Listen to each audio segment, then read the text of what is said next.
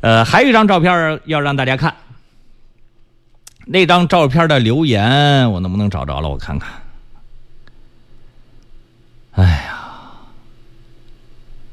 留言那张照片的文字我看不了。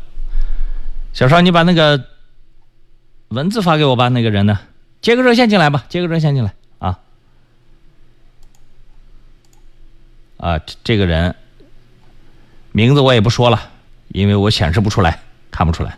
内容我可以说一下啊。他说：“志勇老师，我有向电子警察曝光有异议，想请您帮助。情况如下：八月十五号开车，二零二零年啊，八月十五号，哇，快这这这过了半年了。我通过将军大道康后街路口的时候，从左转车道上直行（括弧此时直行为绿灯），后来被判定为违反交通信号灯通行。”我觉得应判为机动车通过灯控路口不按导向车道行驶。算了，我不读了，不读了，不读了，还 读一下吧，读一下吧，看看这些人的心态是什么啊？啊，当时我是误将左转车道当成直行车道，照片可以显示，在直行是红灯的时候，我的车在停止线内停了下来，等信号。当时主观意识上仍然是把所在车道当成直行车道，并没有发现自己走错车道，直到违法曝光照片出来，我才知道。然后你想申诉，车主，首先，你把它当成什么车道？当成什么车道？主观意识这个问题不作数啊！主观意识，前段时间的酒后驾驶，那叫不叫主观意识？人家把代驾都喊来了。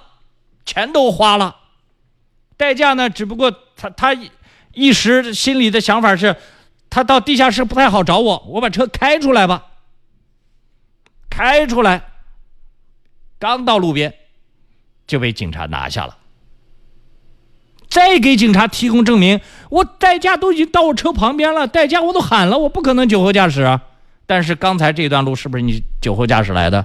警察只认结果。所以你你讲主观意识，只能从轻发落，但是现在的交通违法行为已经是最轻了，他再轻也轻不到哪儿去了。所以有时候呢，我给大家讲的最多的是认结果。你当时疏忽大意了，没有看清楚地面的标志标线是什么，你就停到这儿了，疏忽大意了你。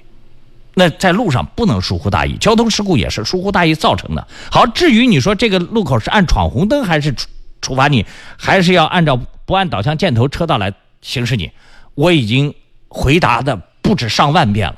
自己到智勇在线公众微信号下方的往期问题答复里面去查，答案一搜就能搜得搜得到，别浪费大家时间，好不好？我只不过呢，读出来是让大家提醒一下新的朋友、菜鸟朋友们，太多了。